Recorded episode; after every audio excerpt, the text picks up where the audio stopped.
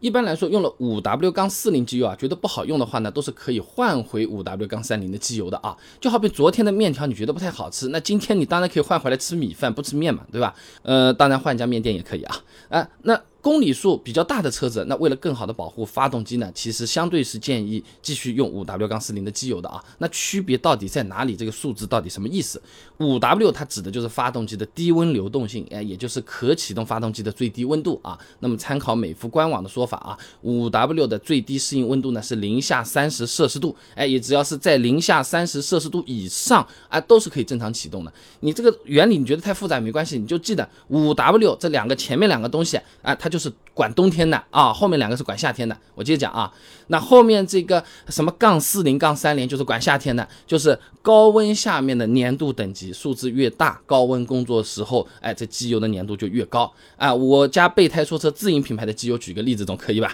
五 W 杠三零。一百摄氏度的运动粘度呢是十点六三二次方毫米每秒啊，那五 W 杠四零一百摄氏度的运动粘度呢是十四点二五二次方毫米每秒啊，那机油的运动粘度越高，对发动机的保护也就越好啊。那么参考龚茂云、张宇等人发表在期刊《汽车零部件》上面的论文啊，全合成机油粘度对增压发动机性能的影响里面讲啊，这机油粘度越高呢，越有利于油膜的形成，能使各摩擦副处于良好的润滑状态啊。但是高粘度机油也不是十全。全十美嘛，甘蔗也不是两头甜啊，保护是更好一点的，但是流动性不就变差了吗？那就是你这机油更像蜂蜜这么黏糊糊的，还是像水一样哗啦啦的啊？是不是？你黏糊糊的保护就好，但流嘛就流得慢了嘛，对不对？哗啦啦反一反啊。那如果说之前一直用的是五 W 杠三零，现在换成了五 W 杠四零的机油了，你开起来啊是。多少能够感觉到一些变化的啊？那么冯彦辉、崔贺等人发表在期刊《润滑油》上面有篇论文的发动机失效分析的一个思路里面讲啊，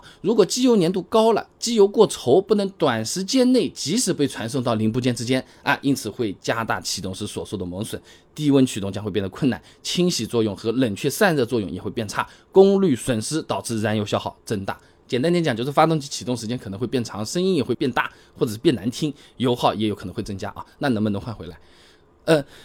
只要用户手册允许，它就完全是可以的。因为厂家允许添加的机油粘度等级啊，一般都不止一个的啊，都会有好几个选择的。就好比我们吃主食，不会说你就只能吃米饭，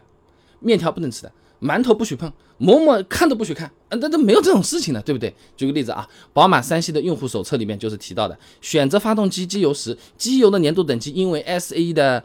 零 W 杠四零零 W 杠三零五 W 杠四零五 W 杠三零零 W 杠二零和五 W 杠二零其中之一。那如果我们感觉五 W 杠四零用着不舒服，下次换个五 W 杠三零试试，完全没问题的，手册上都允许啊。呃呃，有些朋友还是会担心啊，这机油标号这么来回换来换去，发动机会不会受不了，吃不消，给我们给我们换坏掉了？想多了啊，发动机本身没那么脆弱的啊，呃，这个每个机油标号对应的运动粘度，它也不是个固定的数值，而是一个大致的范围。你比如说五 W 杠四零机油啊，一百摄氏度的运动粘度规定是在十二点五到十六点三之间嘞。你就同样标号，你不同品牌、不同批次、不同配方，粘度均有可能有所不同啊。那么五 W 杠三零和五 W 杠四零的运动粘度呢，本身也就比较接近。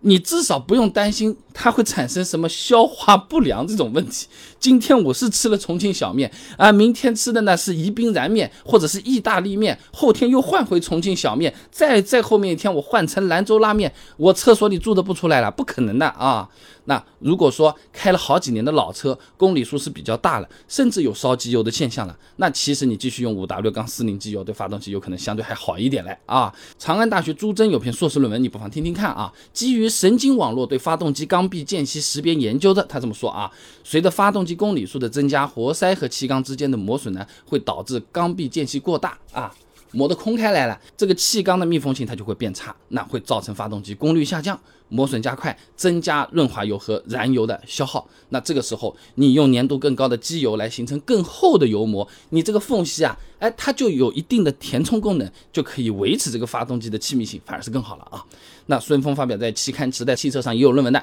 浅析如何从机油参数选用机油里面啊，他也给了个建议啊。公里数超过十二到二十万，后面呢就可以根据自身的车况来考虑加更高粘度机油了啊。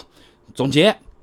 五 W 杠三零和五 W 杠四零的机油用起来有没有区别？有，但不至于说我四十换回三十，车子就坏掉了，不能换，没这个回事啊。保养手册上面推荐的标号肯定不是一个，有好多个，符合它的都可以换，都可以来回换啊。如果车子公里数比较高，那基本上是就高不就低，适当提高机油的粘度，这个车子性能更好，保养也更强啊。